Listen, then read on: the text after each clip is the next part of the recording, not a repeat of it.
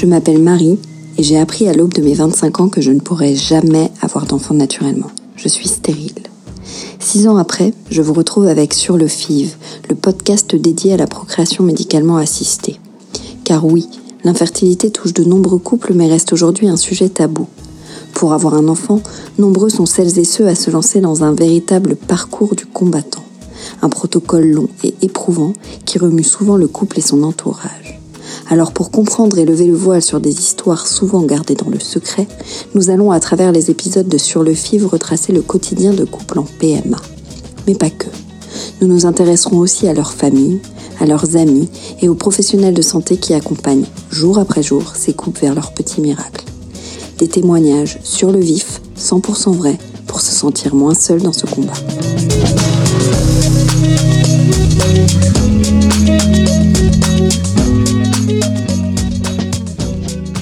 Avec son livre Aller-retour pour un bébé, Audrey Page nous offre bien plus qu'un récit de vie. Elle nous offre une véritable leçon de vie. Elle fait partie des 2000 à 3000 Françaises qui se rendent chaque année à l'étranger pour avoir recours à la PMA, mais aussi du tiers qui s'y rendent seuls. Car oui, pour Audrey, le désir de grossesse a été plus fort que l'amour. Face au temps qui était devenu son meilleur ennemi, et voyant qu'elle n'avait pas rencontré la bonne personne, celle prête à faire des enfants avec elle, Audrey a décidé de se lancer dans la folle aventure de la PMA seule. Pour Sur le FIV le podcast, elle revient sur son parcours, sur l'organisation qu'il a fallu mettre en place, ce qu'elle appelle la PME de la PMA, mais aussi sur le rôle clé qu'ont joué ses proches durant ces longues années de traitement, d'échecs, mais aussi de réussite. Et quelle réussite Je vous laisse l'écouter. Bonjour Audrey, merci d'avoir accepté de participer au podcast sur le FIV. Euh, pour celles qui ne te connaîtraient pas, est-ce que tu peux te présenter en quelques mots? Alors, je m'appelle Audrey Page, euh, j'ai 42 ans euh, et je suis l'autrice euh, d'un livre qui est sorti au mois de septembre, le 17 septembre, qui s'appelle Aller-retour au pluriel pour un bébé.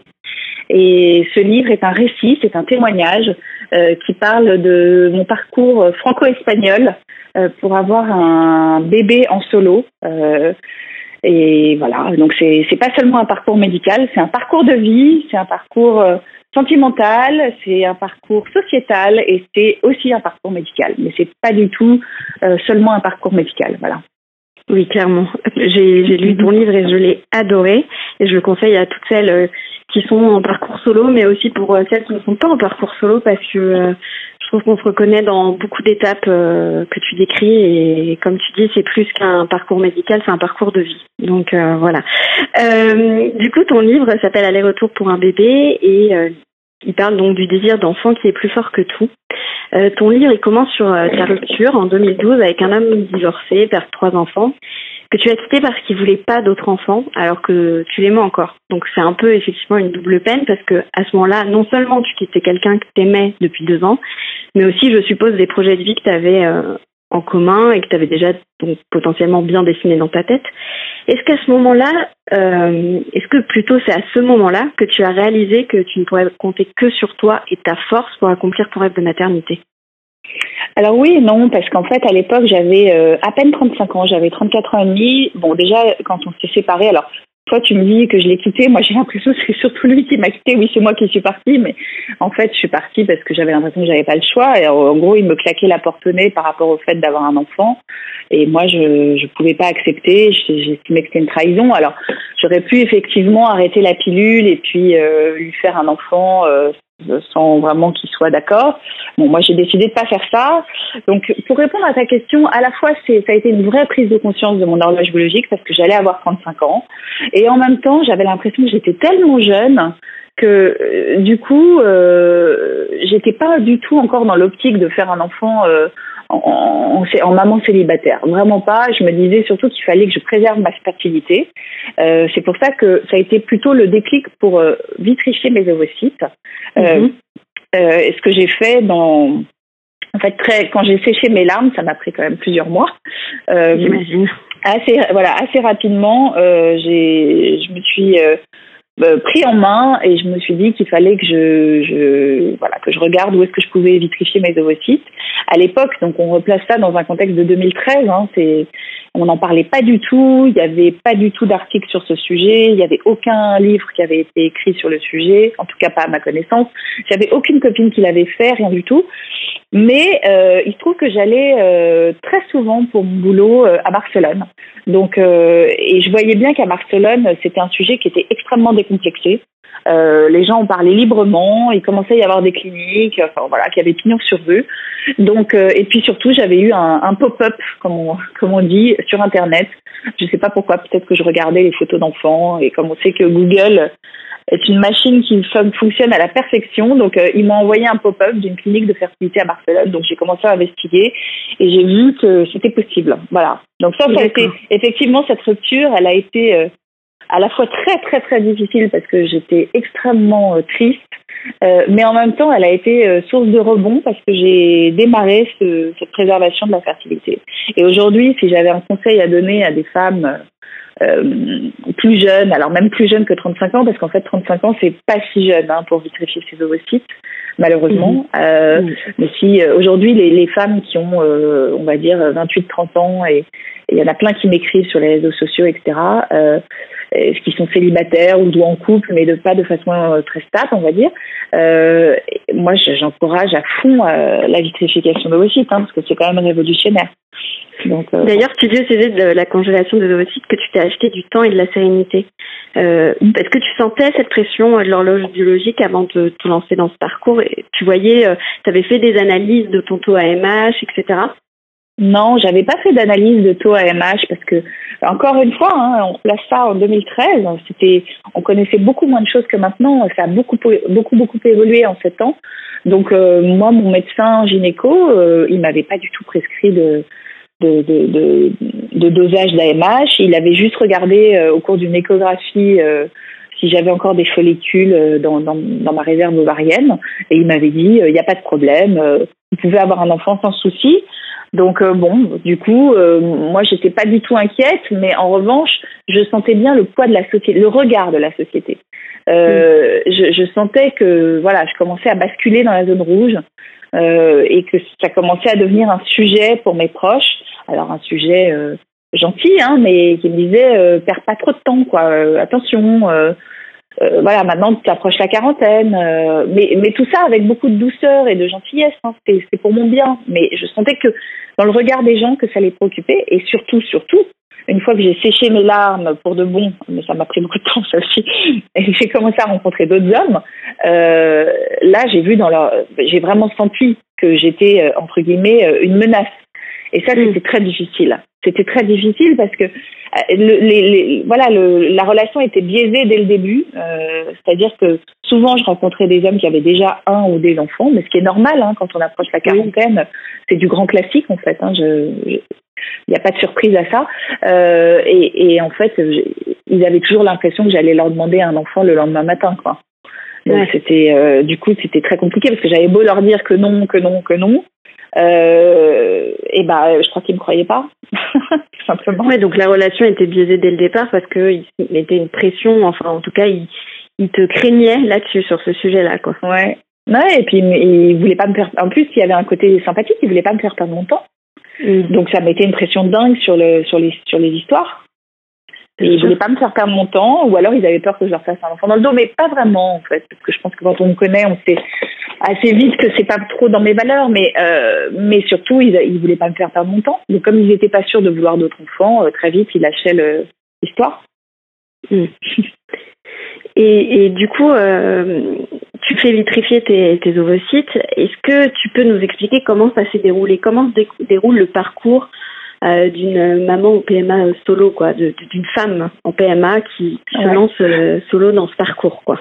Ouais, alors bah, en fait c'était très facile. C'est-à-dire que il se trouve, comme comme je l'ai expliqué tout à l'heure, que moi j'allais souvent à Barcelone euh, pour pour des raisons professionnelles. Donc un jour j'ai décalé mon, mon vol de retour, je suis rentrée plus tard et j'ai pris rendez-vous avec une, une, clinique de fertilité sur place. Et j'ai trouvé que c'était extraordinairement moderne et bien fait et on va dire bien huilé. Donc on m'a tout expliqué. Euh, en gros, c'est une injection d'hormones à partir du premier jour du cycle. Euh, donc évidemment, il faut un relais de gynéco français qui prescrit les hormones en France euh, pour pouvoir les acheter euh, dans les mhm. pharmacies françaises. et, et puis donc c'est une injection tous les soirs à heure fixe. en fait, c'est exactement la même chose qu'une FIV, sauf qu'on s'arrête à la ponction. Donc il y a une injection d'hormones à partir du environ cinq jours, on commence à faire des contrôles échographie plus prise de sang tous les deux jours, pour, voilà, pour mhm. voir, euh, pour mesurer le taux d'ostradiol et être sûr qu'il n'y a pas une hyperstimulation euh, qui se met en route. Euh, donc on rentre dans une espèce de voilà de de grand-messe de la fertilité médicalement assistée. Et puis euh, et, et, puis en fait ça dure deux semaines. Et au bout de à peu près 13 jours la clinique en fait moi tous les jours je donnais mes, mes résultats euh, à la clinique espagnole qui généralement ajustait euh, la dose que je devais m'injecter voilà le, que je devais m'injecter le soir même. Et au bout d'environ 13 jours ils m'ont appelé pour me dire euh, c'est bon vous pouvez venir en Espagne vous pouvez venir à Barcelone. On vous attend pour après-demain. Donc ça veut dire que concrètement, on a 24 heures pour faire le trajet. Et comment tu concilies là à ce moment-là ta vie euh, perso, boulot et ce projet? Alors à l'époque, franchement, euh, je, je, maniais ça euh, avec beaucoup de décontraction, c'est-à-dire que je voulais surtout pas que ça impacte ma vie sociale. Donc je continuais à voir mes amis, à sortir, etc. Je m'injectais les hormones chez des amis, dans les toilettes, dans les restaurants, dans les bars. Bon, c'est pas très c'est, ça peut paraître bizarre, mais en fait, je voulais pas que ça soit, euh, que ça prenne toute la place dans ma vie. Alors mhm. qu'aujourd'hui, maintenant, avec du recul, je pense qu'en fait, il faut beaucoup de calme et il faut, il faut beaucoup de repos. Et c'est vrai que moi, les, je l'ai fait plusieurs fois, j'ai fait trois vitrifications d'ovocytes en tout. Et les deux premières fois, j'ai fait ça vraiment euh, avec beaucoup de décontraction. Et du coup, je l'ai bien vécu. Après, pour le, pour le, pour le, pour mon travail, eh ben en fait, j'ai, j'ai pas eu d'autre choix que de simuler une intoxication alimentaire parce que parce qu'en fait c'était tabou. Donc je pouvais pas dire je vais à Barcelone faire vitrifier mes ovocytes il faut que je m'absente 24 heures. Euh, déjà c'était pas légal en France ça l'est toujours pas d'ailleurs. Mhm. et puis euh, et puis je pense que mes boss n'auraient pas forcément compris euh, ma démarche. Euh, j'avais pas forcément envie de le raconter non plus et euh, j'avais pas envie de d'avouer que j'étais stressée par mon horloge biologique. J'avais pas envie de raconter que je m'injectais des hormones tous les jours. Je voulais pas que ça me discrimine ni dans un sens ni dans l'autre, ni positivement ni négativement. Donc en fait, j'ai rien dit. Euh, et puis euh, et puis et puis c'est tout. Et puis je suis partie à Barcelone juste 24 heures. J'ai fait un aller-retour à chaque fois. J'ai juste dormi sur place une nuit. Et j'ai dit que j'étais malade. Bon, maintenant, avec euh, les téléphones portables et les ordinateurs portables, on peut à peu près travailler de partout, euh, ne serait-ce qu'une journée. Hein. Enfin, je veux dire, c'est faisable. Donc voilà, c'est ce que j'ai fait. Ok. Et du coup, la suite, quel est le moment où de cette vitrification, on passe à l'idée de faire un embryon? Alors, euh, ça c'est venu, pour moi c'est venu beaucoup plus tard, c'est venu euh, suite à une deuxième rupture sentimentale. Mhm. Euh, donc entre-temps, entre ma première rupture sentimentale et ma deuxième histoire, entre guillemets, j'ai rencontré d'autres hommes, parfois ça a marché, parfois ça n'a pas marché. En tout cas, personne avec qui, euh, avec laquelle, enfin, aucune, aucun homme avec lequel je me suis projetée euh, dans une construction de vie familiale. Alors peut-être que je suis difficile, peut-être que les hommes sont difficiles, j'en sais rien, mais en tout cas ça s'est pas fait, voilà. malheureusement, malheureusement, hein, parce que parce que j'étais, je pense que j'avais envie, mais bon, voilà, je, ça s'est pas fait. Et puis j'ai rencontré quelqu'un d'autre euh, cinq ans plus tard, donc ça m'a quand même pris cinq ans, euh, mhm. et euh, il avait à nouveau trois enfants. c'est devenu un énorme sujet entre nous puisque moi j'avais plus 34 ans, mais 39. Donc là, pour le coup, j'étais plus que dans le rouge. J'étais dans le rouge fluo. Euh, et lui, euh, il n'était pas bête du tout. Hein. Il était très conscient de qui il avait en face de lui. Et je pense que ça le mortifiait, ça lui faisait très très peur parce qu'à la fois il tenait beaucoup à moi, donc il n'avait pas envie qu'on se sépare et en même temps, je crois qu'il n'avait pas du tout envie d'avoir de quatrième enfant, en tout cas à ce moment-là. Et, euh, voilà. Et donc euh, donc c'est devenu un gros sujet. Et il a fini par me quitter euh, après un peu moins d'un an de relation. Et là, j'avais 40 ans et je me suis dit, je peux plus attendre. Je peux plus attendre parce que le temps que je rencontre à nouveau quelqu'un, que ça se fasse, etc., ça peut prendre deux mois, mais ça peut prendre deux ans, ça peut prendre cinq ans. Et j'ai plus le temps, en fait. Ça y est, enfin, j'ai 40 ans, j'ai plus le temps d'attendre. Donc, euh, mais j'avais déjà tellement mûri le sujet que c'était plus tellement, j'étais plus angoissée, j'étais très déterminée, j'étais très décidée en fait. Et là, pour le coup, la façon dont ça se fait, bah, il faut décongeler les ovocytes mhm. et les féconder avec des spermatozoïdes d'un donneur anonyme. Mais tout ça doit se faire en Espagne, dans la clinique dans laquelle j'avais vitrifié mes ovocytes. Donc en fait, sur le papier, c'est rien du tout. C'est-à-dire que euh, décongeler les ovocytes et les féconder avec euh, du sperme, bah, ça, c'est pas de mon ressort, hein, c'est du ressort des médecins de la clinique, même des biologistes. En revanche, euh, ce qu'il était de mon ressort à moi, c'est de euh, préparer mon, mon endomètre. Donc ça, c'est à mmh. nouveau une prise d'hormones. Euh, D'abord euh, des oestrogènes par voie orale et ensuite de la progestérone par, par voie vaginale, donc des ovules. Euh, moi, je l'ai très bien vécu, surtout les oestrogènes. Alors, je pense que j'ai beaucoup de chance parce que je sais qu'il y a des femmes qui ne le vivent pas bien, la prise d'hormones. Moi, la, prise d'oestrogène, pour moi, c'est merveilleux. j'ai l'impression d'être sur un nuage, mais je crois que j'ai l'hormone oestrogène euh, sympathique, on va dire. Bah je, suis très, je suis très chanceuse, mais ça me rend euh, extrêmement heureuse. J'ai une peau incroyable, des cheveux incroyables. Enfin, ça me, ça me fait gonfler, ça me donne faim, donc je mange deux fois plus que d'habitude, donc je grossis, etc. Mais honnêtement, je suis tellement heureuse que c'est pas grave. Mais, pas grave. mais je sais, voilà, je sais que toutes les femmes ne ressentent pas ça.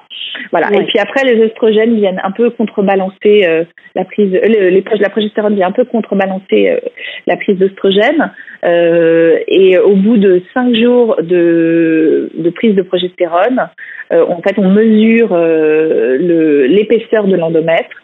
Il faut qu'il soit suffisamment épais, c'est-à-dire généralement les médecins veulent qu'il soit supérieur à 8 mm. Euh, bon, moi, j'ai jamais eu de problème. Il était toujours très épais, mais pour que l'embryon vienne se, bah, vienne euh, euh, à, l'endomètre. Donc, c'est pas seulement se déposer et, et, et, se développer. En fait, j'ai compris que c'était vraiment comme un aimant, c'est-à-dire il faut que l'endomètre le, et l'embryon s'aimantent. Et puis à, partir de ce moment-là, l'embryon se développe tranquillement. Et du coup, euh, là, il se passe ça. Tu fais effectivement euh, cet embryon. Euh, dans ta réflexion, les transferts se font dans la suite, dans la foulée. Comment ça se passe? Oui, alors moi dans ma réflexion, ça devait se faire dans la foulée, c'est-à-dire qu'il fallait rester à Barcelone, bah, du coup le temps de faire évoluer les, les embryons à cinq jours qu'on avait décidé de faire des blastocytes. Bon, finalement, mon histoire a été assez rocambolesque, mais je ne vais pas tout raconter parce que c'est peut-être un peu trop long. Mais en, gros, on peut, on peut transférer des embryons à trois jours ou à cinq jours. Il est quand même recommandé généralement de les transférer à cinq jours, puisqu'il y a une, une sélection naturelle qui se fait. Euh, euh, euh, in, vitro en fait, c'est-à-dire que ceux qui ne doivent pas se développer ne se développent pas jusqu'à 5 jours. Donc finalement on évite euh, des fausses couches, etc. Et, et, moi j'avais décidé de rester à Barcelone pendant tout ce temps. Et c'est ce que j'ai fait. Et mais bon, mon histoire est un peu plus compliquée parce que j'ai dû m'y reprendre à, à plusieurs fois. voilà, ça s'est passé juste. Et justement, alors on va pas raconter tout ton livre, celles, qui le souhaitent le, le liront et découvriront l'ensemble de ton parcours. Mais on apprend euh, dans ton livre que finalement tu as perdu quand même euh, tous tes embryons qui venaient de toi, donc euh, qui avaient tes ovocytes, avec effectivement un simple don, donc un don de, de sperme. Euh, aucun transfert n'a réussi et donc on t'a proposé ce qu'on appelle le cumul ovocytaire, mais tu l'as refusé parce que tu sentais que ton corps atteignait ses limites. Euh, comment comment comment t'as réussi à t'écouter? Parce que c'est un gros point, je pense, dans la PMA, beaucoup n'arrivent pas à s'écouter et font tête baissée. Quel est le conseil que tu donnerais pour ressentir le moment où il faut dire non? Alors, bon, moi, j'ai fait confiance à mon intuition. Après, c'est facile à dire, hein, a posteriori. Euh, moi, le cumul ovocytaire, je le sentais pas du tout parce que je trouvais que déjà, ça m'a, j'avais 40, faut, faut replacer dans un contexte, hein, mhm. j'avais 40 ans, donc euh, j'arrivais péniblement à avoir quelques ovocytes euh, et, et, et, le fait de faire des, des stimulations euh, espacées d'un cycle ou voire d'un cycle sur l'autre, je le sentais pas du tout. Et surtout que j'étais en solo donc je me suis dit il faut il faut que je tienne le coup. Là on est dans un marathon donc il faut il faut pas que je tombe malade après. Hein. Si j'ai un enfant, il faut que je sois en forme, euh, il faut que j'ai une bonne grossesse, euh, je peux compter que sur moi. Euh, il n'est pas question après de, de, de marcher à cloche-pied, hein. ça c'est pas possible. Euh, je me suis beaucoup beaucoup beaucoup fait aider et ça je, j'insiste sur ce point parce que moi je l'ai négligé au début Et quand j'ai eu une prise de conscience très forte sur, euh, on va dire, mon état de vulnérabilité physique, je me suis beaucoup fait aider euh, via de l'acupuncture et de l'ostéopathie. Euh, alors après, je pense que chacune trouve un peu ce qui lui convient le mieux. Moi, il se trouve que l'ostéopathie, ça a été extraordinaire, vraiment. Alors c'est une, une, ostéopathie pelvienne, c'est pas très agréable. Hein, à, à 9 heures du mat, quand on fait de l'ostéopathie pelvienne, franchement, c'est raide. Mais, mais, mais, mais, mais j'avoue que sur moi, ça a été fantastique. Donc voilà, il y a très peu d'ostéopathes qui le font en France. Euh, il faut les trouver. Euh, c'est pas facile à trouver, mais sincèrement, euh, pour celles qui sont réceptives, ça marche très très bien. Hein. D'accord. Très, très très bien. Voilà. Et euh, et puis euh, l'acupuncture, j'en ai fait avant et après chaque transfert. Alors j'en ai fait sur place du coup à Barcelone et j'avais trouvé un, un acupuncteur extraordinaire, un français. J'étais passée par une association qui s'appelle She Oak, donc euh, She S H E, plus loin Oak O AK. Euh, c'est une, association qui est extrêmement précieuse parce qu'elle donne plein d'adresses de, thérapeutes euh, en médecine douce.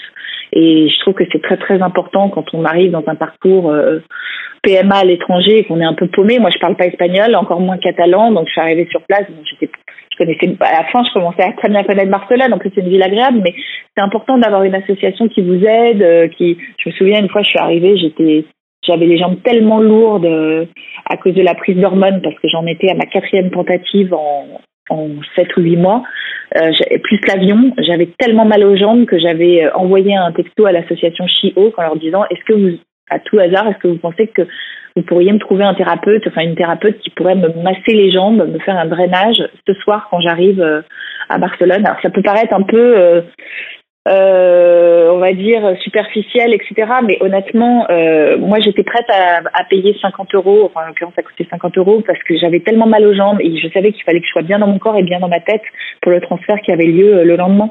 En fait. Non, mais on le sent vraiment dans ton livre l'importance que ces associations ont eu euh, dans ton parcours. Euh, je trouve que c'est, enfin, tu le soulignes de manière assez importante et, euh, et effectivement, euh, je pense que beaucoup de femmes qui partent sur un parcours à l'étranger se posent la question de savoir comment elles vont être accompagnées dans un pays où elles ne parlent pas la langue, dans un pays où elles ne comprennent pas forcément le système, qui n'est pas forcément le même qu'en France, etc. Donc je trouve ça hyper important que tu le soulignes et c'est top que tu en parles, parce que dans le livre, j'ai trouvé ça très intéressant. Ouais, et franchement, cette association, enfin, moi, je touche pas de royalties hein, sur l'association, bien évidemment. D'ailleurs, je pense qu'elle gagne pas d'argent, cette association, du tout.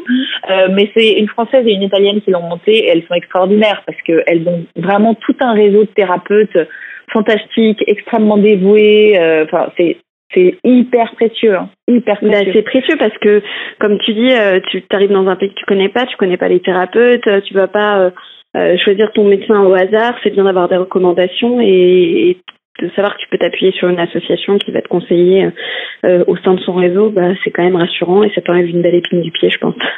Exactement, exactement. Donc voilà, moi je conseille en tout cas aux femmes euh, qui sont dans un parcours euh, PMA, qu'ils soient en France ou à l'étranger, de vraiment essayer de se faire accompagner par des, thérapeutes en médecine douce. Euh, après, chacune trouve ce qui lui convient, hein, mais pour moi, ça a beaucoup, beaucoup compté. Je pense que le côté médical, évidemment, il faut le border.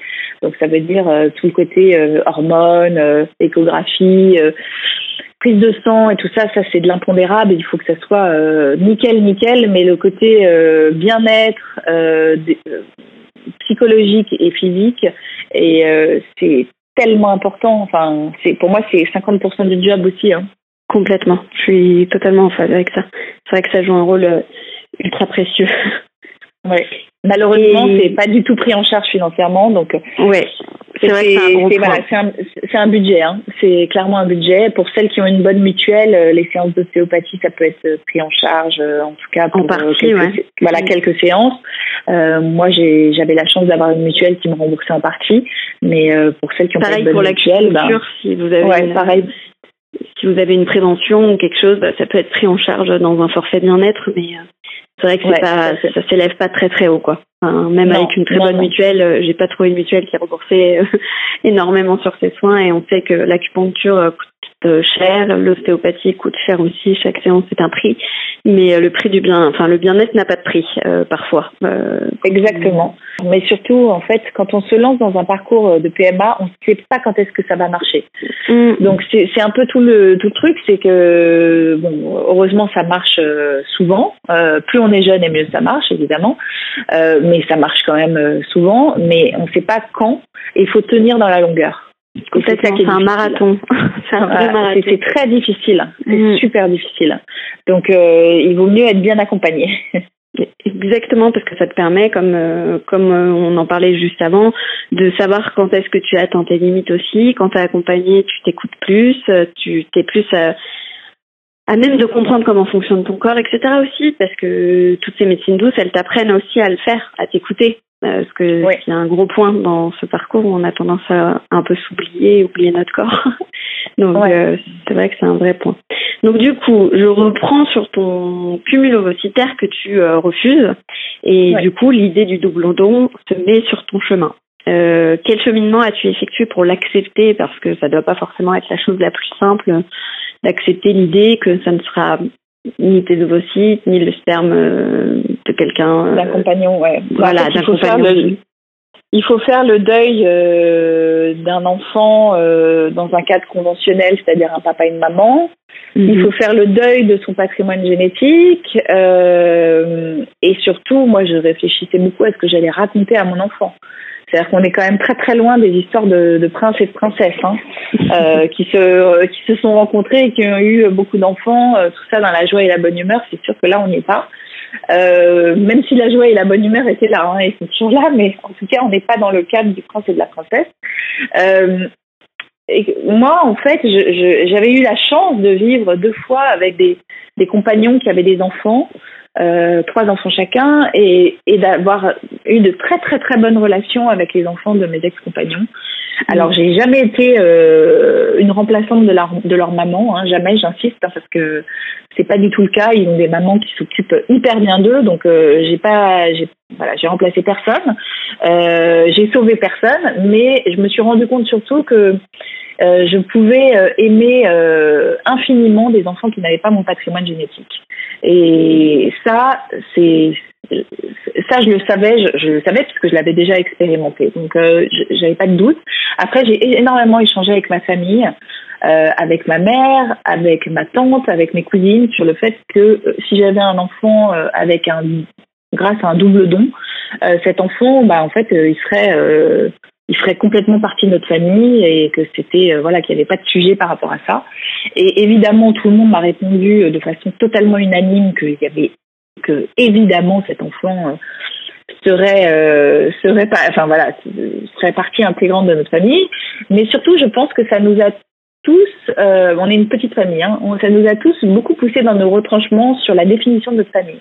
Et on mhm. s'est rendu compte, alors il se trouve que dans ma famille, moi, tout le monde a eu des enfants de façon très euh, facile, euh, un papa et une maman dans un lit, enfin bon bref, donc c'était la première fois qu'on était confronté à ça. Il n'y a pas d'enfants adoptés, par exemple, dans ma famille. Et, et, et, en fait, je pense que ça nous a tous beaucoup, beaucoup poussé dans notre retranchement sur voilà comment on envisageait notre famille, ce qui nous unissait, comment on avait envie d'évoluer dans le dans l'avenir, etc. Et, euh, et, en fait, voilà, on a beaucoup beaucoup discuté, beaucoup échangé, et j'ai passé cette étape du double don assez facilement finalement. Euh, c'est-à-dire que ça n'a pas été une douleur, j'ai pas du tout, je me suis pas dit oh là là, mais ça va être terrible.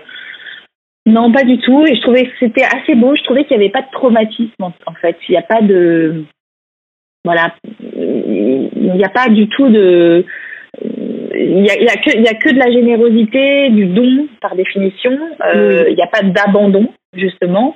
Euh, il y a une donneuse qui a donné ses ovocytes, un donneur qui a donné son sperme, moi qui ai euh, porté mon enfant et qui maintenant je, je l'aime, je l'élève, je l'éduque. ma famille l'aime tout autant. Et en fait, il n'y a pas du tout de... En fait, c'est pas un sujet, quoi c'est pas du tout un sujet. Alors après, il y aura des questions de la part de ma fille. elle est trop petite, elle a 10 mois, donc euh, elle pose pas encore de questions, bien évidemment. Mais euh, il y aura forcément des questions sur euh, qui sont les donneurs. Ça, j'en suis sûre. et il faudra que j'y réponde. Moi, je crois que à l'heure où on fait euh, beaucoup de tests ADN euh, du type MyHeritage, 20friendly, etc., euh, je pense que ça sera pas très compliqué, on va dire, dans 25 ans, de retrouver, si ce n'est les donneurs, en tout cas des demi-frères d'origine, mmh, voilà, des, des demi-cousins, des je sais pas quoi. Enfin bref, je pense qu'il y aura le Facebook de la génétique. Je, je suis sûre que ça existera. Est-ce qu'elle aura envie de rencontrer ces gens-là de visu Je suis même pas sûre.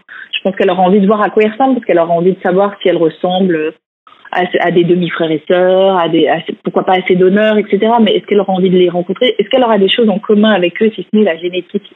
Je, je sais pas, mais je suis pas sûre en fait. Je pense que finalement, moi, j'ai vu que j'ai vu beaucoup de richesse dans ce parcours. C'est-à-dire que elle aura sa famille, c'est-à-dire mm. nous, et enfin moi, à commencer par moi, et euh, j'espère bien avoir un deuxième enfant, donc elle aura probablement un petit frère ou une petite sœur, et puis euh, elle aura probablement un beau-père aussi, et euh, et puis elle aura une grand-mère, elle aura des petits cousins, des, des, des, tantes, des oncles, etc. Et, et elle aura sa famille, on va dire génétique, qu'elle connaîtra probablement virtuellement via des tests ADN récréatifs. Moi, c'est comme ça sa normalité à elle, en fait. Finalement. Ça sera sa normalité à elle, ouais. Et alors, ce que je peux dire aussi, c'est que moi, je me suis beaucoup posé la question à quoi va ressembler mon enfant? Ça, c'était une grande question. Mm. Euh, parce qu'évidemment, euh, quand il n'a pas les gènes euh, de sa maman euh, qu'il le porte et euh, qu'il n'y a pas de compagnon, on va dire, de, de papa, à, à quoi va-t-il ressembler? Alors, la clinique espagnole vous promet qu'il y a un espèce de matching physique qui est fait. Mais moi, le seul truc que je peux dire, c'est que ma fille, elle est bien, bien plus belle que ce que j'aurais pu espérer avec aucun de mes ex. J'adore les hommes, hein. c'est pas du tout contre mes ex, c'est mes ex c'était euh, J'adore. Euh, parfois très beaux, parfois moins beaux, mais, mais euh, en tout cas, ils n'étaient pas complètement moches. Mais, et, mais en tout cas, elle est magnifique parce que ça, c'était, c'était, j'ai lu plein, plein, plein de témoignages de, de mamans qui se posaient la question en disant pourvu que je la trouve ou que je le trouve beau, enfin belle ou beau, mon enfant, parce que c'est sûr que c'est la grosse surprise. Et moi, sincèrement, ma fille, elle est tellement mignonne, elle est tellement jolie, elle est tellement, oh, elle est incroyable. Alors, euh, bon, en revanche, euh, elle a les cheveux bruns euh, bouclés, les yeux bleu-vert, alors que moi j'ai les cheveux blonds, raides, et les yeux voilà. mais c'est pas grave. Mais et au contraire, je trouve qu'elle est magnifique. Quoi. Elle est, elle est incroyable. Et est-ce que justement, tu as déjà eu, euh, là, bon, elle est encore petite, mais est-ce que tu as déjà eu des réflexions à qu'est-ce qu'elle vous ressemble? Ah, mais plein Plus tard, comment pas plus, ça T'es fière plus tard qu'hier. Alors, je vais te dire un truc, pas plus tard qu'hier, j'ai des amis qui sont venus déjeuner chez moi. Et euh, il se trouve que ma fille est assez grande pour son âge. Et, euh, et une de mes amies, une de mes très proches amies, très proches amies qui connaît mon histoire par cœur, hein, euh, mm. m'a dit, mais c'est normal, en même temps, toi, t'es grande. Et donc j'ai éclaté de rire et, euh, et elle m'a dit oh, pardon pardon et, j'ai dit non mais au contraire je trouve ça drôle moi. Enfin, c'est hyper drôle. C'est hyper touchant. En fait au final ça, ça veut dire que on, oublie presque ce par quoi t'es ah, passé pour la voir et que maintenant elle est à enfin, c'est ta fille, quoi. Il y a, y a, y a plus ah, d'histoire de dons, de, de, de, double don et de parcours PMA, en fait. Elle est là et c'est le présent qui compte et c'est ta fille. Exactement. je trouve ça hyper touchant qu'elle te dise ça. c'est normal, c'est grande. Non, mais c'est drôle. Ouais, elle m'a dit, mais c'est normal, toi, t'es plutôt grande. Je dis, euh, ouais. Alors, moi, je suis plutôt grande, mais euh, en l'occurrence, ça n'a rien à voir. et elle a dit, ah, pardon, pardon. C'est drôle. Donc, euh, bon, voilà. Mais oui, il y a plein de gens qui m'ont dit qu'elle me ressemblait beaucoup. Euh, je pense, je suis, mais en fait, je suis convaincue qu'elle va me ressembler parce qu'elle va de toute façon prendre mes mimiques, Bien ma sûr. façon de parler, mes expressions de langage. Euh, voilà, c'est évident. En fait, on, par mimétisme, elle va me ressembler. Et justement, on parlait des phrases, euh, on l'a peut-être j'entends sur ta fille sur les ressemblances, mais dans ton parcours, on sait qu'on en entend des phrases, euh, arrête d'y penser, tu verras, ça arrivera tout seul, arrête de faire ça, nanana. Quelles sont les phrases, toi, les plus dures que tu aies pu entendre pendant ton parcours? Et aussi les plus encourageantes, mais on va commencer par les plus dures. Ouais, j'ai pas tellement entendu de phrases difficiles pendant mon parcours. Euh, j'ai entendu des choses qui m'ont parfois un peu euh, non, ce que j'ai entendu, moi, qui m'agace, c'est euh, comment une fille comme toi n'a pas trouvé d'homme. Hmm. Et ça, ça m'agace parce qu'il y a un truc un peu d'échec.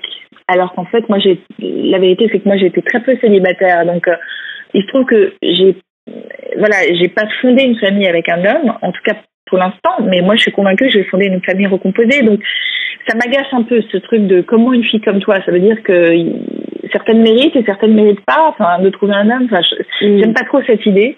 Euh, après, j'ai eu une altercation une fois que je raconte dans mon livre avec une infirmière, euh, voilà, qui, euh, de toute évidence, euh, euh, n'avait pas franchi ce cap et qui était un peu plus âgée que moi et qui ne se sentait pas de faire un enfant en solo et qui m'a fait la morale sur le fait que mon enfant n'aurait pas de papa et que c'était voilà et que c'était pas une bonne chose pour pour cet enfant et que qu'est-ce que j'allais lui raconter? En fait qui voulait me culpabiliser et elle se braque complètement enfin dans ce que tu racontes il n'y a pas de réel dialogue possible dans l'immédiat quoi non, mais en fait, heureusement, à un moment donné, j'ai croisé son regard et je me suis dit qu'elle n'avait pas un regard. Euh, euh, on n'était pas dans un cadre de quelqu'un, par exemple, qui était ultra religieux ou quoi que ce soit. J'ai senti que la blessure était plus profonde et donc c'est pour ça que je lui ai mhm. posé la question. Je lui ai dit, mais en fait, vous n'avez pas d'enfant Et elle m'a dit non, j'ai pas, j'ai jamais réussi à passer le cap à l'étranger. Et donc j'ai senti la souffrance chez elle. Et c'est vrai que euh, les, les quelques marques d'animosité que j'ai pu rencontrer, mais il y en a vraiment très peu, hein, euh, venaient bizarrement de femmes euh, célibataires de, on va dire, plus de 45 ans, donc euh, euh, et qui avaient décidé ou qui avaient subi le fait de ne pas avoir d'enfant.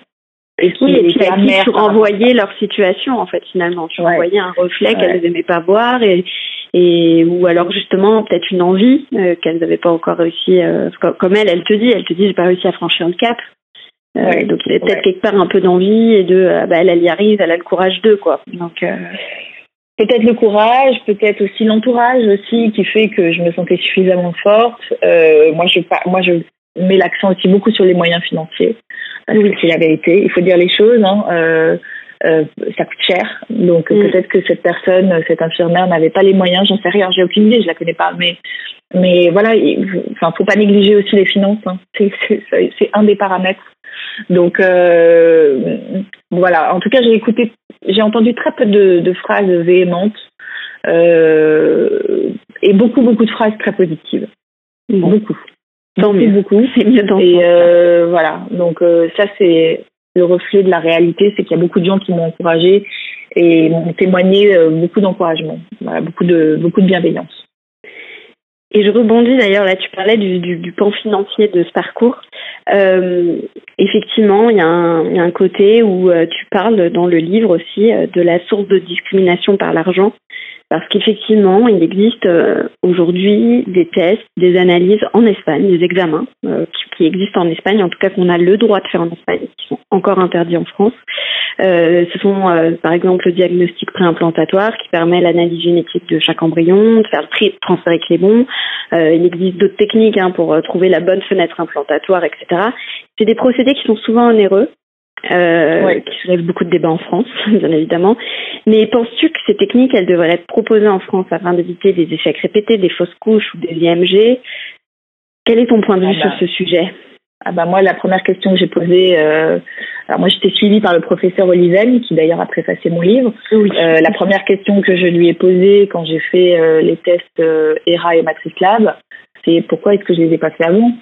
Euh, parce que il a été, enfin moi les tests pour moi ont révélé euh, une fenêtre implantatoire à J6 au lieu de J5 et une hyperactivité immunitaire qui peut se corriger avec de la cortisone, ce que j'ai fait. Et euh, voilà. Et comme par hasard la, tentative suivante a fonctionné. Donc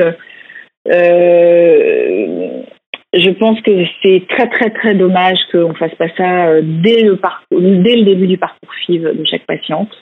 Euh, effectivement, c'est un coût. Euh, alors, ERA et Matrice Lab, on peut le faire en France, mais euh, c'est envoyé en partie en Espagne après. Mais on mm. peut le faire en France, on n'est pas obligé de se déplacer. Moi, il se trouve que je l'ai fait en Espagne parce que j'en pouvais tellement plus d'avoir des biopsies, etc., que je voulais une anesthésie générale ambulatoire. Donc, par raison de commodité, etc., je me suis dit, bon, bah, autant tout faire en Espagne, comme ça, ça sera, voilà, il n'y a pas de risque de perdre mes, mes biopsies euh, dans un chronopost frigo, parce que ça, ça me faisait très peur que ce soit perdu et qu'il faille le refaire. Mm, mm. Euh, donc, euh, donc voilà, mais en tout cas, je pense que ça devrait, toute femme, à mon avis, pour, lesquelles, pour laquelle ça marche pas dès le premier coup, une fille, il faudrait le faire tout de suite en, en deuxième essai. Et, et surtout, surtout les femmes qui approchent la quarantaine, elles n'ont pas beaucoup de temps il faut que ça marche vite parce qu'elles sont, euh, elles ont le tablier qui coule en fait.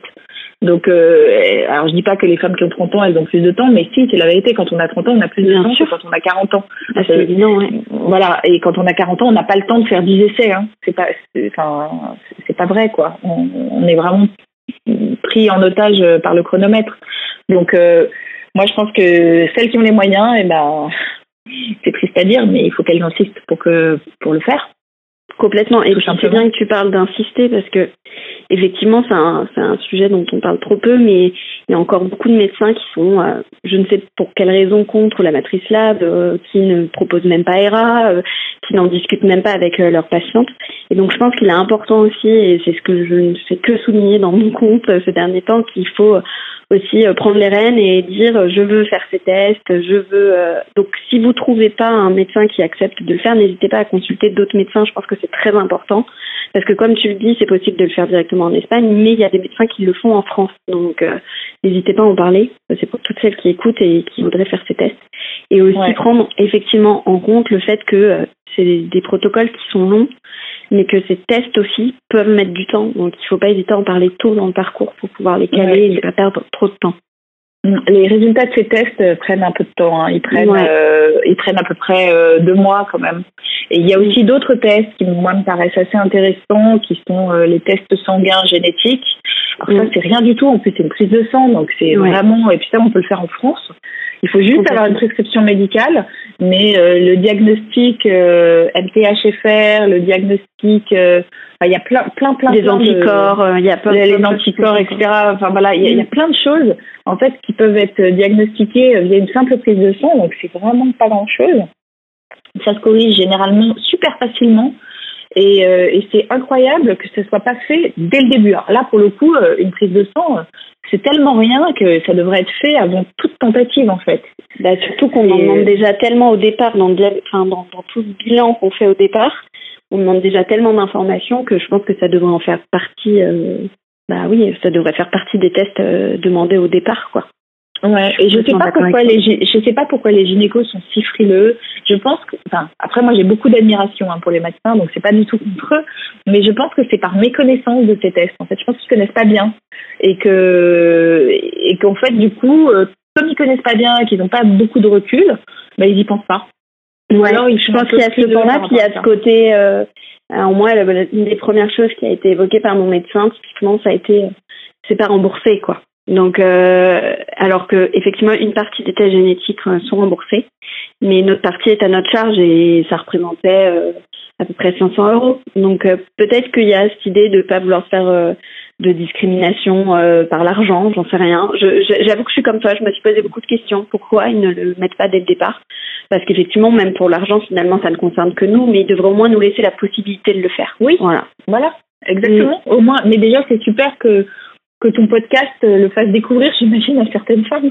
Parce que moi, je me souviens, il y a deux ans, j'y connaissais rien et j'ai fouillé pendant des heures sur des forums online pour vraiment. Euh, en fait, c'est moi qui, qui ai demandé du coup à mon médecin euh, euh, si c'était possible de le faire et il trouve que le professeur Oliven venait de faire une étude sur les tests ERA et Matrice Lab, surtout ERA en fait, il croit beaucoup à ERA. Et il venait de faire une étude sur, je crois, une centaine de patientes et il m'a dit, ça y est, j'ai les résultats de mon étude et effectivement, ça marche très bien, ERA. Donc, je suis OK pour que vous le fassiez. Mais j'ai eu euh, beaucoup de retours sur ERA aussi, de, de, de, de filles qui, suite à, à un montage génétique, etc., m'ont dit bah, Moi, j'ai été. Euh, alors, euh, il y en a une qui avait été en Espagne et une autre qui avait envoyé directement ses résultats de, la France, enfin, ses résultats, son échantillon de la France vers l'Espagne. Et, euh, et, grâce à ça, elle est enceinte aujourd'hui. Donc, alors que ça ne marchait pas jusqu'à présent, mais il s'avère que sa fenêtre implantatoire était pas la bonne, euh, celle sur laquelle ils se basaient depuis le début, un peu comme toi sans doute. Et donc du coup, euh, le jour où ils ont trouvé la bonne fenêtre implantatoire, ça a pris tout de suite. Donc en fait, c'est beaucoup de temps perdu pour euh, et de souffrance parce que le temps, le temps c'est pas le pire dans l'histoire, je pense. C'est oui, oui tous ces bah, espoirs. ouais, c'est les, espoirs, c'est le yo-yo émotionnel, c'est euh, physique, et voilà, et puis financier aussi. Quand on va à l'étranger, ça coûte à chaque fois de d'argent, donc donc voilà. Et moi, je trouve que effectivement, ça devrait être. Euh, alors j'ai vu que j'ai vu qu'il y avait il y a des cliniques en tout cas espagnoles qui j'ai aperçu ça sur internet qui commencent à proposer un package dès le début où elles font tout faire à leurs patientes Mhm. avant, donc évidemment, c'est un package qui coûte beaucoup plus cher, mais elles savent aussi qu'elles vont avoir des, des, des, résultats qui vont être meilleurs. Donc en fait, elles proposent tout dès le début et, et tout en Espagne. Voilà. Parce que finalement, quand tu mets tout bout à bout, euh, tu sais, alors euh, là, je te parle que dans le cadre de la France où je sais qu'on est des privilégiés de pouvoir avoir euh, les soins qu'on a. Donc j'imagine, si je retranscris à l'Espagne, c'est encore pire. Mais mis bout à bout, chaque échec coûte énormément d'argent. Donc en fait, oui, au départ, on met plus d'argent dans les tests c'est de l'argent qu'on n'aura pas perdu dans le nombre de tentatives faites et que ça soit pour la sécurité sociale en France comme pour nous à titre individuel parce que euh, pour toutes celles qui sont suivies en clinique privée et c'est mon cas euh, il y a des dépassements d'honoraires qui sont euh, exorbitants donc à partir de là chaque tentative coûte beaucoup d'argent oui tout à fait j'ai établi un tableau avec nos dépenses ça fait ça donne le tournis des fois on dit. Ouais, ouais, bah oui, moi aussi. ouais, bah j'imagine, hein, d'autant plus à l'étranger. Ouais, ouais, complètement. Et puis, et puis, en fait, le truc, c'est que quand on, quand on est dans ce processus et qu'on ne veut pas du tout lâcher, euh, en fait, on, on compte même plus au bout d'un moment. C'est-à-dire que, ok, ça coûte cher, mais c'est pas grave parce qu'il faut pas lâcher. Donc, mm. mais sauf que quand on commence à faire le tableau Excel, euh, on, ça, ça, voilà, ça donne un peu le vertige. Mais, mais c'est vrai qu'une fois qu'on a démarré, euh, tant qu'on peut encore alimenter la cagnotte, ben on le fait, hein. Tant pis, quoi. Exactement. Et en plus, on sait pourquoi on le fait, en fait. Le but, il est tellement précis et il est tellement espéré et tellement attendu que je crois qu'on donnerait tout ce qu'on peut euh, pour y accéder en fait. Exactement, exactement. Mais en tout cas, les tests euh, ERA et Matrice Lab, moi j'y crois beaucoup euh, et je remercie euh, les femmes qui avaient écrit des témoignages sur internet et qui mm. je, ne sais pas qui sont ces femmes, hein, mais en tout cas elles m'ont elles m'ont quand même elles, elles m'ont permis de, de, de, de, de, connaître ces deux tests et de moi-même en parler à mon gynéco et à ma clinique espagnole. Bon, la clinique espagnole, je pense qu'elle m'aurait de toute façon parlé de ces tests, mais euh, voilà. Et puis euh, et puis les tests sanguins génétiques qui sont euh, rien du tout à faire. mais mais franchement, c'est il faut en fait il faut les faire tout de suite quoi. Complètement, pour donner les clés pour avancer et devenir acteur de ton parcours en fait. Exactement. Et c'est un peu le but de tout ce qu'on fait je pense que toi, avec ton livre, tu m'en parlais tout à l'heure en off, euh, tous les retours que tu as eus et tous les, messages que tu reçois, c'est hyper important. Je pense que tous les podcasts qui se créent autour de la PMA aujourd'hui, tous les comptes Instagram qu'on peut voir euh, émerger, je trouve ça génial parce qu'en fait, ça nous donne une force commune qui est juste euh, primordial dans ce parcours. On a besoin de, de cette euh, puissance euh, féminine pour nous faire avancer, en fait, pour nous faire avancer. Il y a une dire lâche pas, ne lâche pas, ne lâche rien. Non, non. Et puis surtout, il y a une notion de transmission qui est très importante. Complètement. moi, je j'espère en tout cas que mon livre va pouvoir permettre à des femmes un peu plus jeunes que moi parce que moi j'ai 42 ans, de, de, de, voilà, de prendre conscience de leur horloge biologique, de ne pas subir et de mm. décider de leur vie, euh, peu importe ce qu'elles décident, mais au moins d'être actrices de leur vie, comme tu le dis si bien, et non, et non pas. Euh, et, voilà, et pas euh, et pas dans une souffrance de du temps qui passe et de je peux rien faire et je sais pas quoi faire et voilà. Au moins elles savent. Ouais l'anticipation comme meilleure arme de réflexion. C'est vraiment ça. C'est c'est pouvoir anticiper les choses et pas se retrouver face au pied du mur et se dire bon ok maintenant je fais quoi? Parce que oui il y en a beaucoup de femmes aujourd'hui qui se retrouvent dans des situations où euh, elles sont enfermées dans un cadre qu'elles pensaient être le bon et puis au final, euh, bah, c'est pas forcément ce qu'elles attendaient de leur vie et, il, est parfois trop tard, quoi, parce que comme on dit, euh, l'horloge biologique elle tourne. Bon, repartons sur des sujets un peu plus gays. Là, l'annonce de la grossesse. Donc le 13 avril 2019, tu fais le test de grossesse. T'as vu, j'ai noté toutes les dates. Hein. ouais, je vois, je vois. et tu apprends ta, ta grossesse. Et euh, au début, ton taux est très haut, puisque tu attends des jumeaux. Ouais. Alors, je ne sais pas encore, en fait. Hein. Je ne sais pas encore que j'attends des jumeaux. Je fais, je fais, je fais même pas un test urinaire, je fais un test sanguin. Euh, parce que je voulais pas faire de test urinaire, je voulais plus faire de test urinaire parce que je me disais que ça, pouvait ne pas marcher. Enfin bref. Mm. Donc, euh, je ne me fiais qu'au test sanguin. Et, euh, et j'avais un taux euh, à J10 post-transfert pour celle auquel ça parle à de 636, donc euh, ce qui est très élevé. Oui. Et, euh, et moi déjà, en fait, moi sur le coup, j'ai pas du tout pensé à une grossesse gémellaire, j'ai tout de suite pensé à une grossesse tout court. Et j'étais tellement heureuse parce que c'était une vraie, un vrai taux franc Il n'y avait pas de débat sur le fait que j'étais enceinte. Voilà, j'étais pas à moitié enceinte, j'étais complètement enceinte. C'était très clair. Le, voilà, je me disais l'embryon est là, il s'est bien accroché, c'est bon, c'est parti. Et euh, c'est mon meilleur ami qui, euh, qui est papa qui m'a dit, euh, parce que je ne me confiais qu'à lui, euh, qui m'a dit ça c'est un taux de grossesse gémellaire. Donc j'ai rigolé, mais sans vraiment y croire. et puis j'ai fait une, une échographie parce qu'en fait il est très recommandé de faire une échographie dans les premiers jours de l'anidation pour être sûr qu'il n'y a pas une grossesse extra-utérine. C'est très important. Et en fait, on m'a tout de suite dit bon bah il y a deux embryons qui ont qui se sont accrochés. Nous attendaient des jumeaux.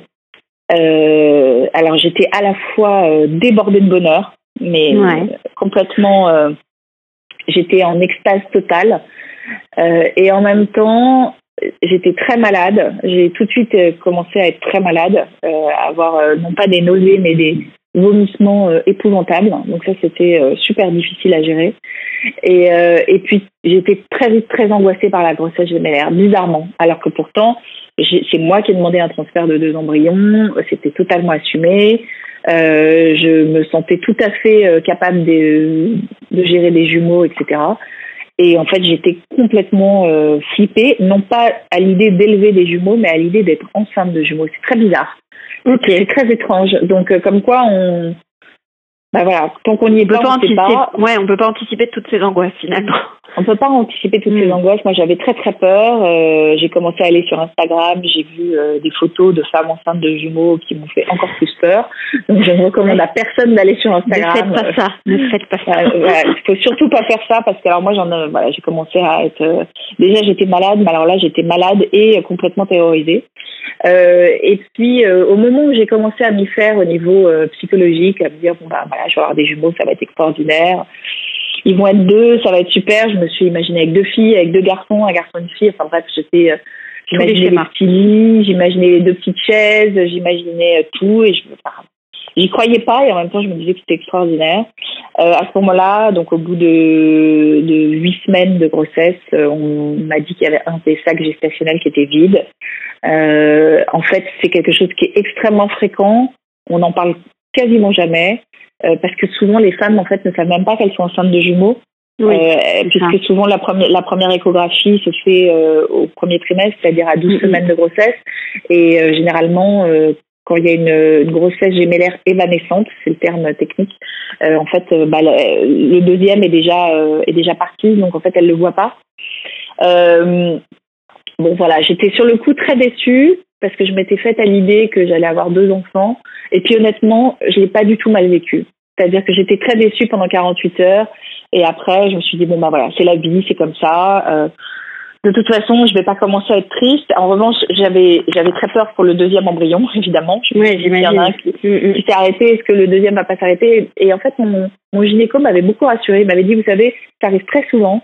Et dans ces cas-là, celui qui reste, c'est un warrior. Donc, vous inquiétez pas, euh, ça va aller. En fait, je sais pas pourquoi je l'ai cru. Et je me suis dit, bon, bah, s'il me dit ça alors que lui, il en voit euh, tous les jours, dix fois par jour, bon, bah, il doit avoir raison. Et euh, effectivement, ma fille, c'est une warrior. donc voilà. Et donc cette euh, petite warrior, elle est arrivée en décembre Elle est arrivée le 9 décembre. Elle est arrivée en plein milieu des grèves de transport. comme telles qu'on les a connues. la grossesse, une fois que le premier trimestre est passé, la grossesse s'est extrêmement bien passée. Donc ça, c'est aussi quelque chose qui est très important, c'est-à-dire qu'on peut mm-hmm. avoir beaucoup de difficultés à tomber enceinte, avoir un premier trimestre de grossesse épouvantable, à vomir 20 fois par jour, à avoir l'impression qu'on va mourir tellement on est mal, et avoir une suite de grossesse extraordinaire. c'est mon cas, et donc c'est vrai, ça existe. Donc il ne faut pas s'inquiéter. Euh, tomber enceinte difficilement et un début de grossesse compliqué ne veut pas dire avoir une grossesse compliquée tout court. Euh, en revanche, euh, moi j'étais en pleine forme. Euh, jusqu'au dernier jour. Euh, j'étais, j'avais une, j'avais une mine superbe. tout le monde me disait que j'avais l'air hyper en forme. J'étais hyper heureuse. Je dormais très bien. Bon, à la fin, on va dire les deux trois dernières semaines, on commence à mal dormir parce qu'on a un gros ventre euh, qui empêche vraiment de, de bouger. Mais globalement, j'étais ultra en forme. Et puis, j'ai accouché par césarienne. C'était une césarienne qui a été programmée la veille pour le lendemain. Voilà. Et pareil, euh, j'ai entendu beaucoup de choses euh, très dures sur la césarienne, comme quoi c'était euh, on se remettait mal d'une césarienne, que c'était pas un véritable accouchement, etc. Moi, franchement, je me suis remise dans deux temps trois mouvements. Euh, j'ai pas du tout eu mal. J'ai vraiment eu l'impression d'accoucher. Ma fille, bah, du coup, elle est, elle est arrivée en pleine forme. Elle est arrivée à terme. Enfin, elle est arrivée à 38 semaines plus 4 jours. C'est-à-dire à terme, elle faisait 3 kg 4 et 50 cm. Elle était parfaite. Il n'y a pas eu de souffrance. je me suis levée le jour même. j'ai pas eu mal à la cicatrice. Ma cicatrice est nickel. Enfin, voilà. Donc, en fait, ça peut aussi très bien se passer. Et sincèrement, pour les femmes qui sont en parcours euh, en solo, je trouve que, je vais pas dire que je recommande la césarienne parce qu'on la choisit pas, euh, mais je trouve que c'est quand même une option qu'il faut considérer euh, et pas refuser systématiquement parce que moi, ça m'a évité beaucoup d'angoisse. C'est-à-dire que je savais que j'allais pas mm. me faire des contractions pendant 12 heures chez moi, toute seule. Enfin, voilà, une césarienne, je savais que ça allait être très rapide, que ça allait bien se passer à partir du moment où on est bien suivi. Il n'y avait pas de raison que ça se passe mal. Voilà, ouais, et qu'aucune de vous deux n'allait souffrir, quoi. Ouais, exactement. Très vite réunis. Oui, en revanche, j'étais très très checkée, mais ça, je pense que ça n'a rien à voir avec le fait d'être célibataire. J'étais très checkée parce que j'avais plus de 40 ans. Donc ça, c'est aussi le revers de la médaille des, des mamans quadras. Euh, tout ce qui est euh, diabète euh, de grossesse, gestationnel, ouais. Mm. Voilà, c'est oh là là, c'était, je faisais des, des analyses tous les trois jours. Enfin, c'était, je devais me piquer six fois par jour. Enfin, parce que j'ai eu un petit peu de diabète, mais vraiment pas beaucoup. Mais c'est vrai que plus on, plus on fait des enfants tard et, et, et plus c'est une galère. Hein. Il faut dire aussi les choses. Il y a beaucoup de gens qui des enfants tard et pour plein de raisons. Euh, et je dis pas que c'est mal. Hein. Moi, j'en fais partie, donc euh, c'est comme ça. Mais c'est beaucoup plus compliqué d'avoir un enfant euh, non pas, de, je parle pas seulement de le concevoir. Hein, je pense après de le porter, ça veut pas dire que la grossesse se, se passe mal. Ça veut juste dire qu'on est beaucoup beaucoup beaucoup plus contrôlé. Voilà. Bien sûr. On est euh, on est contrôlé comme on est ouais, on est contrôlé comme le lait sur le feu et c'est normal. Ils veulent pas d'accident, ils veulent pas de préclampsie, ils veulent pas de diabète gestationnel, ils veulent pas de voilà, ils veulent pas d'hypertension, ils veulent pas de plein de choses et ils ont raison ça fait partie des derniers efforts à fournir euh, dans ce parcours euh, très long et dans lequel tu as mis tous tes efforts jusqu'à présent. Donc, euh, je pense que dans ces cas-là, tu l'acceptes et, et ça te rassure aussi, non? Il n'y a pas un côté rassurant de te savoir ultra surveiller comme ça? Ah bah moi, je préfère, mais après, je pense qu'il y a des femmes qui peuvent trouver que c'est un très intrusif. Moi, je préférais être très, très surveillée plutôt que pas du tout. Mais j'ai enfin j'avais beaucoup de chance parce que j'ai eu un entourage professionnel enfin je veux dire médical euh, extraordinaire. Euh, j'ai eu que des médecins extrêmement bienveillants, très qualifiés, très très pro.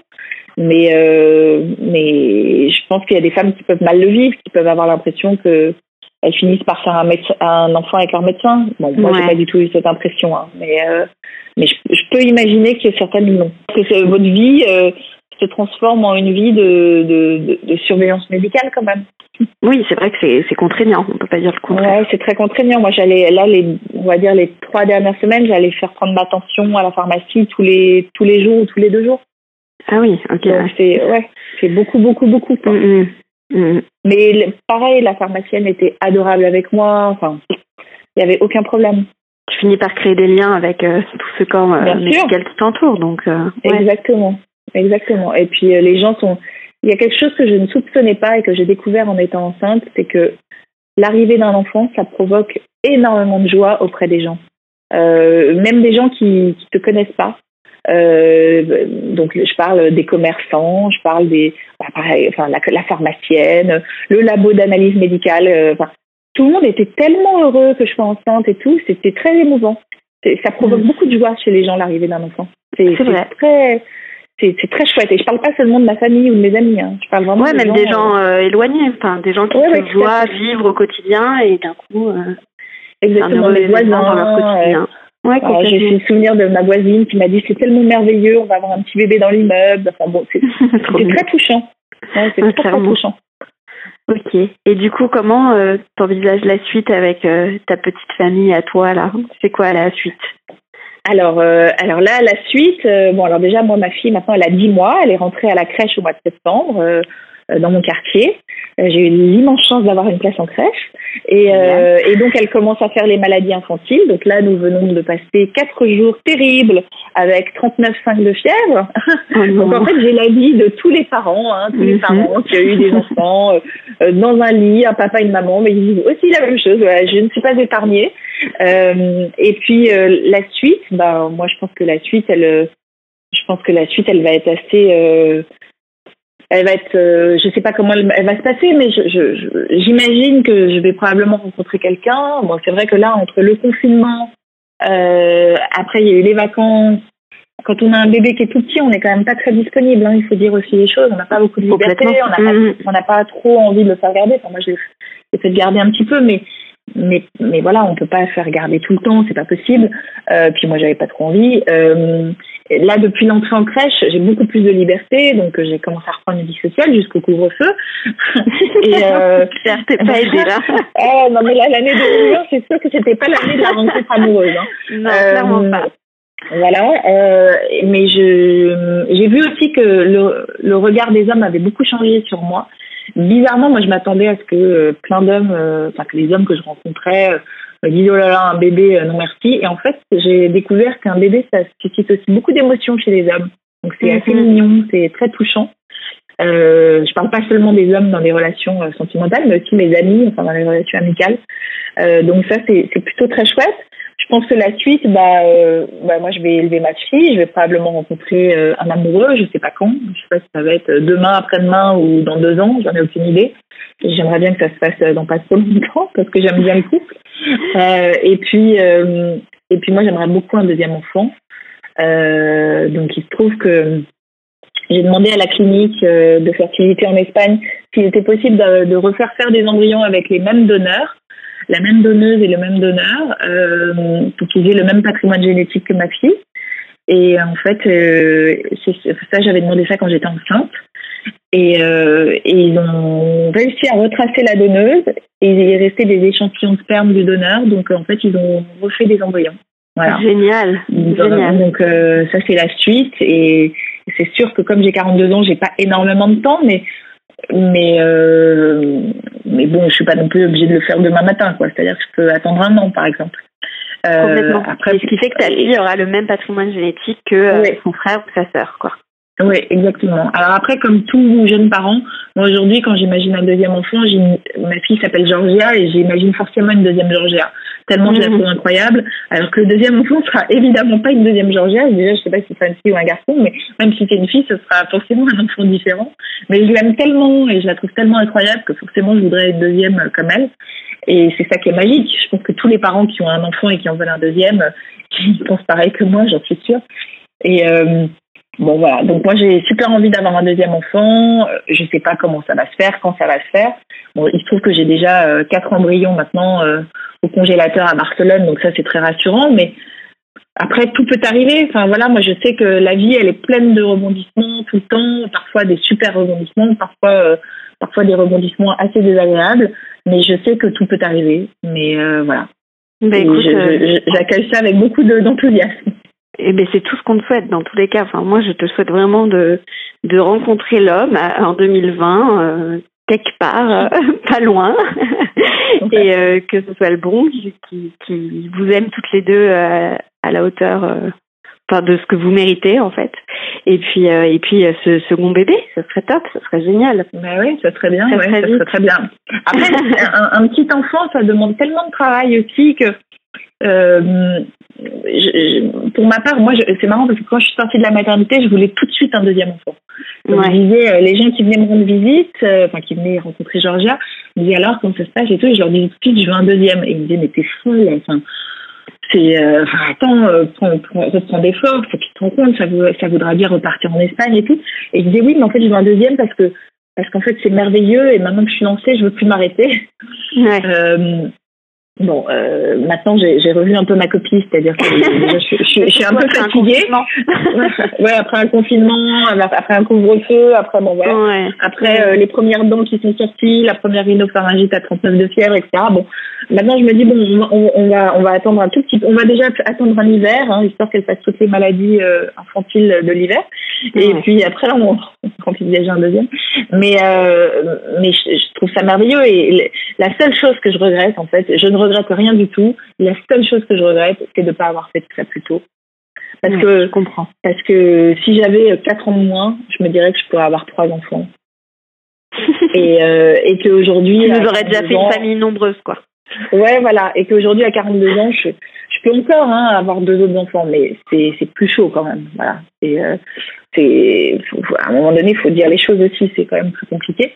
Euh, mais euh, mais c'est vrai que si j'avais 38 ans aujourd'hui, je me dirais que que voilà, je mets en faire un à 40 et un troisième à 42. Bon, en tout cas, ça sent bon l'amour quand on parle. Vraiment. Et puis, euh, ben, encore merci. Enfin, je te l'ai déjà dit en off, mais euh, je trouve ton livre euh, ultra inspirant, ton parcours, la manière dont tu le décris. Tu me disais, j'étais pas sûre de, de l'écrire parce que tu as été encouragée par une femme pour l'écrire, mais tu n'étais pas sûre de toi. Tu disais que tu savais pas écrire, et ben, crois-moi, tu sais écrire. tu sais bien écrire, tu sais bien mettre les mots sur les émotions et, euh, et je le recommande encore une fois à tout le monde. Euh, je suis pas payée pour faire ta pub. euh, là, c'est le cœur qui parle. J'aime, j'ai vraiment, vraiment pris beaucoup de plaisir à, à lire ton livre et je le recommande vivement à toutes celles qui sont en parcours et encore une fois, qu'elles soient seules ou accompagnées. Voilà. Et, même quand on est seul, on peut être bien accompagné en tout cas. Exactement. Pas et pas forcément dans l'amour, mais on peut être bien accompagné par euh, déjà des proches et puis des thérapeutes, très important, et des associations. Et d'ailleurs, c'est fou parce que dans ton livre, on te sent vraiment, enfin, je pense même jamais seul. J'ai pas l'impression de te sentir seul dans ton livre. non, mais, tu parles mais même maintenant, je suis jamais entourage. Ouais, ouais, ouais. Et c'est important. C'est pas parce, c'est pas parce qu'on est célibataire qu'on est seul euh, dans la vie. Enfin, moi, je suis jamais seule. J'ai beaucoup d'amis. Et voilà. Après, euh, les histoires d'amour, c'est autre chose. Mais, euh, mais en tout cas, je suis pas, je suis pas, je suis pas seule. Je suis pas. Ah, il se passe pas une journée sans que quelqu'un prenne de mes nouvelles, de nos nouvelles maintenant, et, et je suis toujours invitée beaucoup chez plein d'amis. D'ailleurs, je refuse beaucoup de choses parce que je peux pas tout faire. Euh, mais euh, mais voilà, c'est pas parce qu'on fait un enfant seul qu'on va être mis sur le banc, au banc de la société. C'est pas vrai. Complètement. C'est pour ça que pour moi, ton livre, il, il détruit aussi. Euh, enfin, il déconstruit des schémas et euh, au-delà de, la maternité, euh, c'est-à-dire il déconstruit le schéma euh, du célibat et du couple en disant que, enfin moi j'ai eu le sentiment, en tout cas je m'y suis retrouvée parce que j'ai longtemps été célibataire, où en fait c'était une fin en soi de trouver l'homme, l'homme, l'homme et on cherchait envers et contre tout et en fait finalement j'étais il y a des jours où j'étais plus épanouie seule qu'en couple jusqu'au jour où je rencontre le bon en fait. Et je me suis parfois sentie plus seule en étant en couple qu'en étant seule euh, célibataire. Voilà. Ah, bah Donc euh, je pense que c'est le cas de beaucoup de femmes et tu me disais en off que tu as reçu des témoignages un peu dans ce sens-là aussi. Donc euh, je pense que c'est important de le dire, de dire que c'est pas parce qu'on est célibataire qu'on est seul, bien au contraire. Donc voilà. Ouais, tout à fait. Exactement. On finira là-dessus. et, ben en tout cas merci Audrey et je te souhaite bah, plein de bonnes choses à Jordi et à toi et, et on se tient au courant de la suite parce qu'on veut la suite. promis, promis. Écoute, je t'embrasse et à très vite. À très vite. Au revoir.